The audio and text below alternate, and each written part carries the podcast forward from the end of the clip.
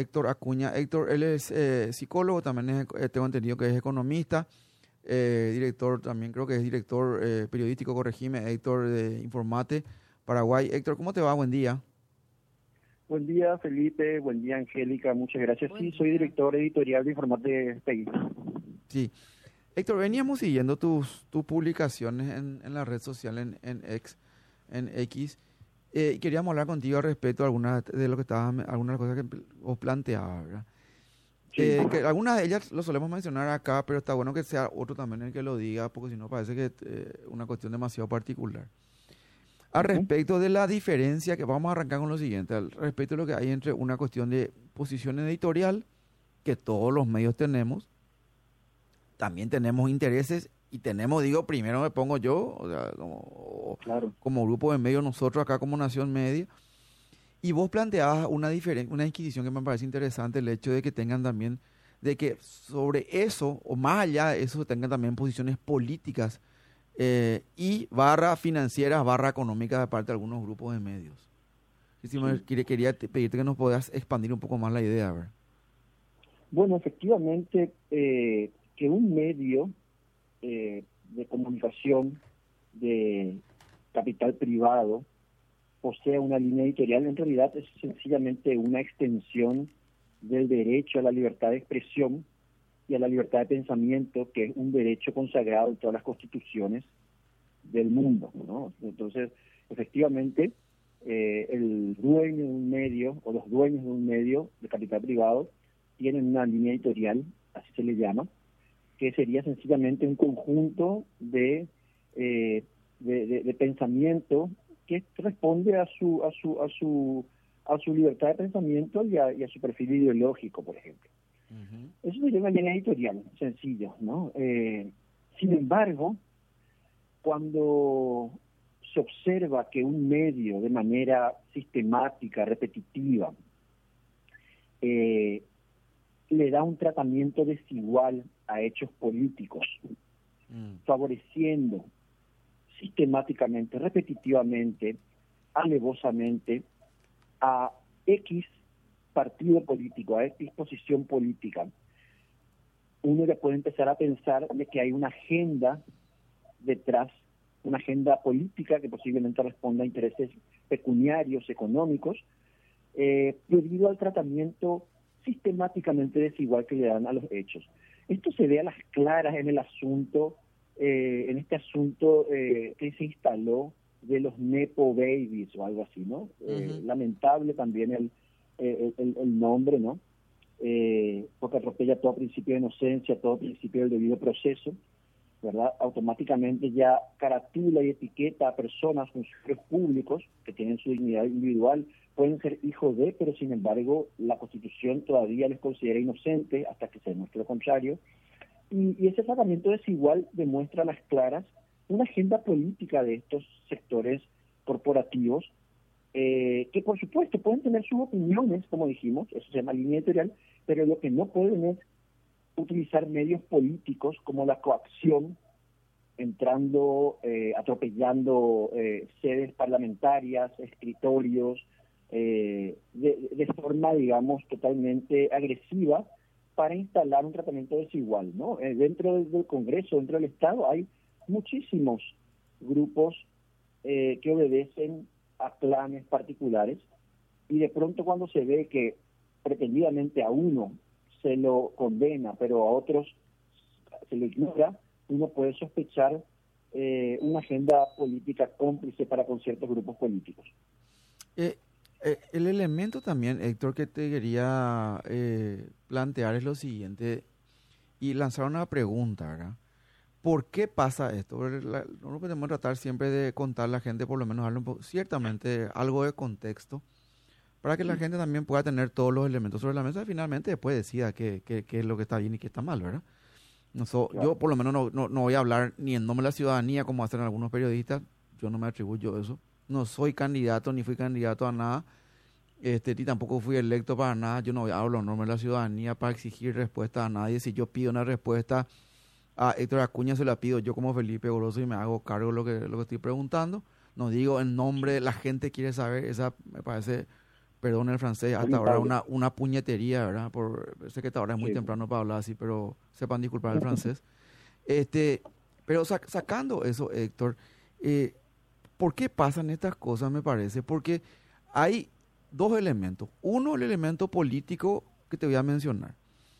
Hubo luego las elecciones las elecciones generales eh, que, eligieron, que, se dieron en la última elección al Congreso y eligieron también al presidente de la República y demás, gobernadores, un resultado tan pero tan paupérrimo de los sectores de la oposición, que prácticamente quedó vaciado. Vos me dirás si estás coincidís conmigo y si no coincidís conmigo también está bueno, O sea, yo no tengo problema al respecto de, debatir ni nada. Claro, claro. Entonces, ¿qué, ¿qué surgió ahí? ante ese vacío, ante esa falta de organicidad, más allá de algún que otro cuestión aislada, algún fuego artificio, de una política tiktokera, si querés, manejada más que nada por el espectáculo, vaciada de contenidos y demás. Eh, ayer yo tiraba, anoche tiraba un tuit que tiene que ver con eh, la democracia, pero sin política, eh, tratando de alguna manera de reemplazar a los partidos políticos, reemplazar a los políticos este, por elementos de eh, corporativo, por elementos, por grupos de poder, por grupos económicos, por la famosa sociedad civil, la ciudadanía a través de ONGs y demás. Este, Entonces, los medios entran, algunos grupos de medios de comunicación tratan de reemplazar esa posición o esa, esa ubicación que tiene la, la, oposición o que tenía, y haciendo la vez de oposición, inclusive la vez de vocero. Entonces, no le queda otra que apuntar a un solo sector y haciendo oídos sordos, observando, poniéndose el lente de sol, llamó lentejú, para otros casos, ¿verdad? Entonces, pero también se da, es un elemento político. El otro el elemento puramente comercial y puramente eh, eh, pecuniario, donde ellos ven afectados sus intereses. ¿Por qué? Porque en cinco años del gobierno de Mario Ado Benítez, él pactó con estos grupos de medios a cambio de favores eh, este, de una importante impunidad de no publicar nada, de no decir nada, de no opinar nada en contra, al contrario, en canje de publinotas y demás. Y se le dio a estos grupos de medios todos los negocios habidos y por haber. Y no estamos hablando solamente de la parte de medios y la parte de pauta pública, que es lo que más se ve tal vez. Después, estos grupos tienen intereses en el sector inmobiliario o bienes raíces, si querés, el sector de bancos. De bancos, supermercados, eh, vinculados con campañas que últimamente vimos a que supuestamente faltaba el tomate o estaba muy caro en realidad, era para permitir que el tomate entre contrabando. Eh, eh, y se tienen intereses en todos estos, en todo estos en, miles de sectores que no se ven o que no te muestran ellos. Muchos de ellos tienen intereses con el Estado mismo, tienen mucha plata metida en licitaciones en las cuales están muy interesados y se expuso en estos días también entonces es una mezcla, si querés, perfecta, ¿verdad? Por un lado el interés político, reemplazar a la oposición, porque no hay una oposición que está organizada, no está orgánica, eh, y por otro lado también tenés el interés económico que ellos ven apeligrada sus su intereses económicos, este, porque sabemos también que los medios de comunicación eh, no siempre son negocios rentables, si querés, sino que se usan para este, eh, defender posiciones empresariales o corporativas, ¿verdad? Así, mira, Felipe, Angélica, yo lo que les puedo también decir es eh, que ante una ausencia de una posición política eh, estructurada, responsable, que tenga una agenda positiva, ¿no? no solamente reactiva, negativa, como yo digo, que ese es uno de los grandes problemas de la oposición. La oposición, llamarle Partido Liberal, llamarle concertación, como quieras, no, no tienen nada que ofrecer sencillamente reaccionan a lo que hace el partido, hoy el partido de gobierno, la ANR, eh, que hoy por hoy, y por lo menos hace una década fácilmente, si no es más, es la única agrupación política que funciona como partido político. Frente a esa ausencia, esa debido a la incompetencia de, políticos eh, de la oposición para establecer alguna agenda positiva, no digo positiva en términos, digamos, de, bueno o, moralmente bueno, sino positiva en mm. términos de propuestas, eh, surge entonces el vacío y ese el, poder no tolera el vacío. Y ese vacío es ocupado mm. hoy en día por personeros de la prensa, por, eh, por, por grupos corporativos que tienen multimedios y que ejercen o pretenden ejercer poder y esa es una corrupción de la función social de la prensa debido a que la prensa tiene que ser siempre contra poder, no poder. desde el momento en que la prensa deja de esgrimir eh, medios periodísticos y empieza a esgrimir medios políticos como la coacción, como se ha visto recientemente, ¿verdad? Que fue lamentable la actuación de, de, una, de una periodista eh, eh, entrando de manera coactiva y, e insistiendo, y la, y, la señorita ya, ya le había efectuado su opinión, y insistía, insistía, ¿no? Eso, eso raya la coacción incluso penal. Hay que leer un poquito de, cómo, cómo, cómo se define coacción penalmente. Eh, y además, algo que mencionaste, eh, yo no vi este escándalo, pretendido escándalo, cuando Benigno López fue eh, llamado como ministro de Hacienda, en el mismo poder en el que estaba su hermano, el presidente de la República. ¿no? Entonces, ahí se ve la doble vara de esta prensa que deja de lado una, una, una línea editorial y, y pretende instalar una agenda política que favorezca a sus intereses económicos. Eh, así que para mí eso es muy importante diferenciar línea editorial, agenda política, medios periodísticos y medios políticos. Lo que se ve es una, una prensa de fachada que lo que busca instalar intereses corporativos en base a fines económicos. Eso es lo que, lo que se puede observar, pero claro, eh, lastimosamente gran parte de la población, no toda se trae este cuento, ha abandonado la discusión racional y es imposible explicarle a las personas muchas veces en redes sociales, especialmente donde hay granjas de troles y ahí eh, está tan polarizada la cosa, de que existen ciertas cuestiones que no se pueden atropellar, ni, ni, ni, ni siquiera eh, bajo la falsa bandera de un periodismo íntegro. El principio de inocencia, el debido proceso. Desde el momento en que periodistas dicen nepotismo, esos periodistas asumen el papel de jueces que han dado sentencia firme y eso es lamentable. Han abandonado la posición de periodistas y se han convertido en jueces de terceros. Y, efectivamente esa es una forma de corrupción del periodismo. Angélica.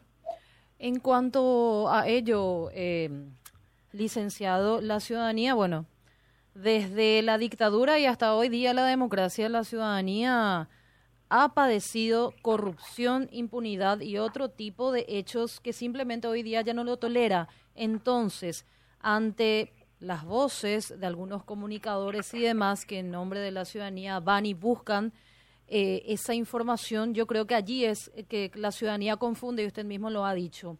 No, ya no piensa, ya no razona porque se ha visto golpeada desde hace décadas y años por corrupción e impunidad y lo que busca es justicia y de alguna u otra manera ve en los medios de comunicación una esperanza mal llamada a veces cuarto poder la prensa, pero en algún momento lo ha sido justamente. Es por eso que también cuando algunos comunicadores o medios eh, alzan la bandera de, eh, de la justicia o de ser jueces y demás, la ciudadanía busca empoderarse de ello también.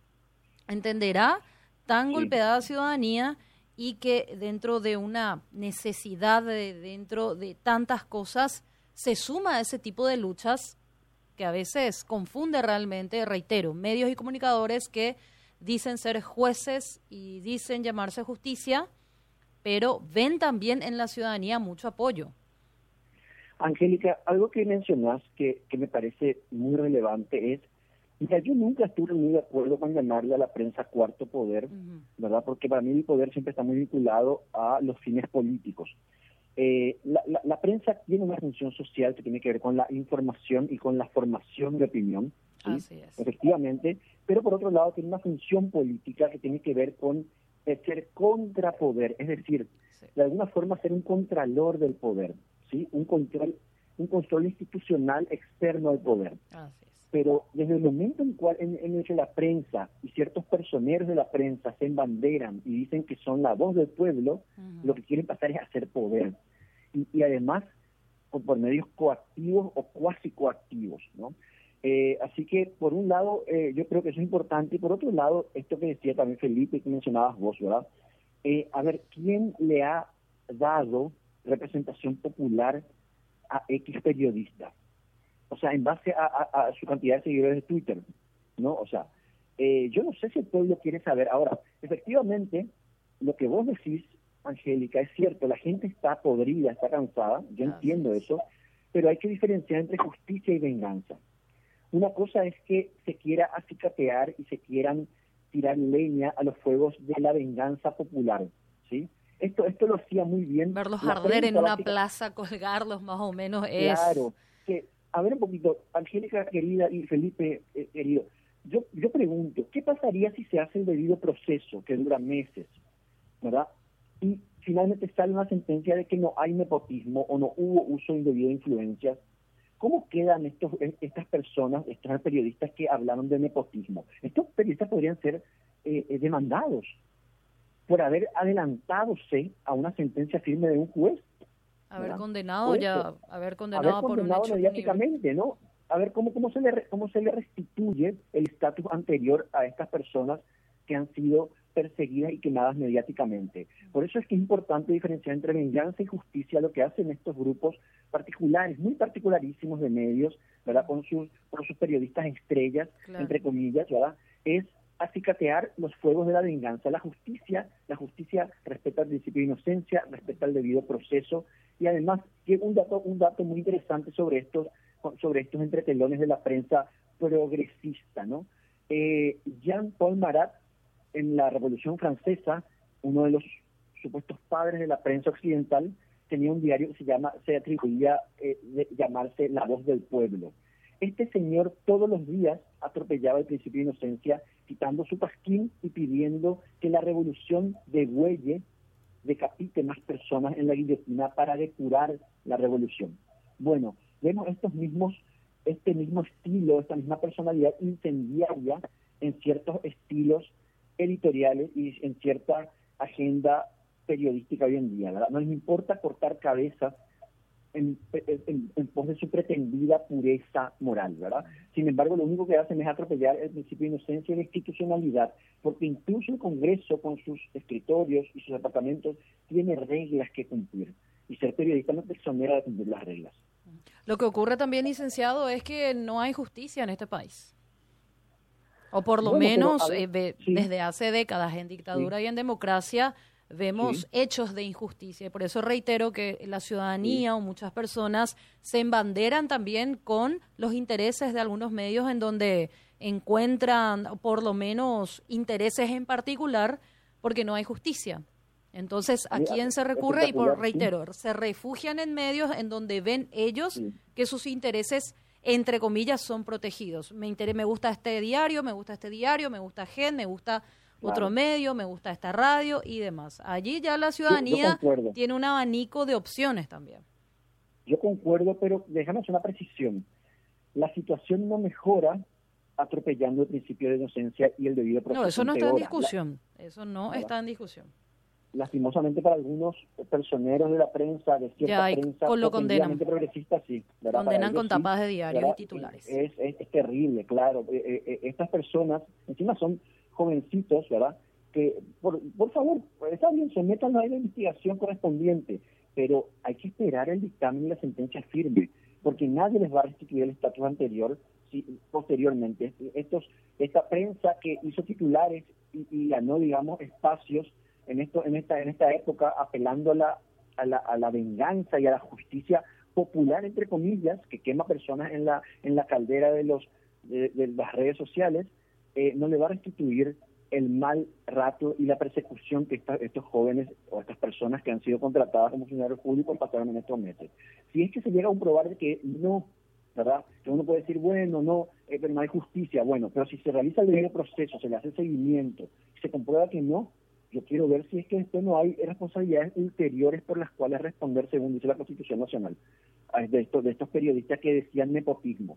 Ojo, ¿eh? además no es una figura nepotismo, en todo caso acá lo que hay que investigar en varios casos, la mayoría por lo menos es si hubo uso indebido de influencia, pero, pero hay que apegarse al debido proceso. Lo que hay que hacer en todo caso es ser contralor del debido proceso, pero no ser juez y parte y, ser y, coaccionar, digamos, a que un, un jovencito, una jovencita declare contra sí mismo. Eso incluso la Constitución Nacional para esto, a estos a estos jóvenes, en el ah, artículo 15.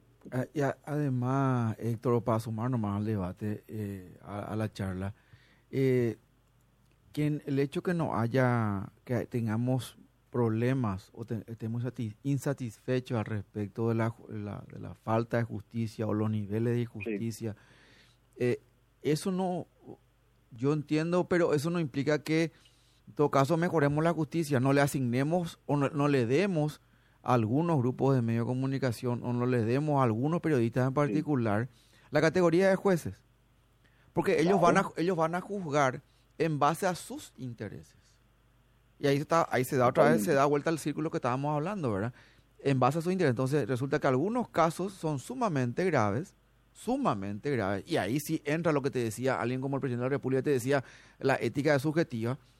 Pero cuando les toca a ellos, cuando les toca a algunos políticos que tienen su simpatía, o inclusive sus familiares en, la, en las binacionales y demás, ah, no, eso no es tan grave. Ahí no es tan grave porque resulta que el problema es la hija de Liana, ese nomás es el problema. ¿verdad?